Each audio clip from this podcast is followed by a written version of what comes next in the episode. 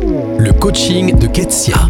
Nous continuons notre série Ressentir avec une deuxième émotion qui est la tristesse. Avant de continuer, je tiens à préciser une chose. Dans cette série, je n'aborderai pas les dysfonctionnements profonds de l'âme tels que la dépression, qui relèvent d'accompagnements spécialisés pour lesquels je ne suis pas formée. Si l'on revient à la tristesse, c'est une émotion souvent très désagréable que l'on recherche à éviter. Pourquoi? Parce que la tristesse se manifeste face à une perte ou un manque. Les causes légitimes de la tristesse sont nombreuses et il n'existe pas une échelle figée de tristesse acceptable. La tristesse est proportionnelle à l'affection que l'on porte à ce que l'on a perdu. Un enfant qui égare son doudou peut ressentir davantage de tristesse qu'un adulte qui perd son emploi. Et c'est là où j'aimerais en venir.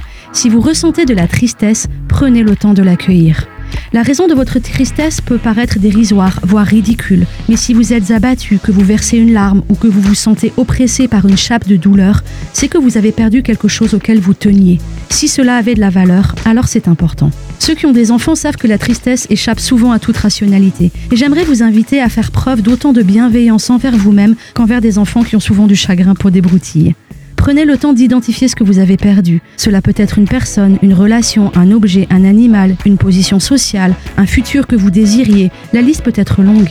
Puis reconnaissez que votre tristesse est légitime et acceptez d'en vivre le deuil, c'est-à-dire de prendre la mesure de la perte et de ce qu'elle aura comme conséquence. Et puis rechercher du réconfort. Pour les pertes les plus traumatisantes, vous passerez certainement par ce que l'on appelle la courbe du deuil, le déni de la perte, la colère contre cette injustice, peur et dépression avant d'accepter la perte et de remonter la pente. Être accompagné peut être nécessaire à ce moment-là. Pour terminer, j'aimerais simplement normaliser la tristesse. Vivre des pertes fait partie de notre humanité. Elle manifeste notre attachement à la vie. De la même manière que dans la nature il y a des mois d'hiver, le printemps est toujours juste au coin de la rue. Parce qu'après la mort, il y a la résurrection. Pour aller plus loin, lisez le blog ketsiabonaz.fr.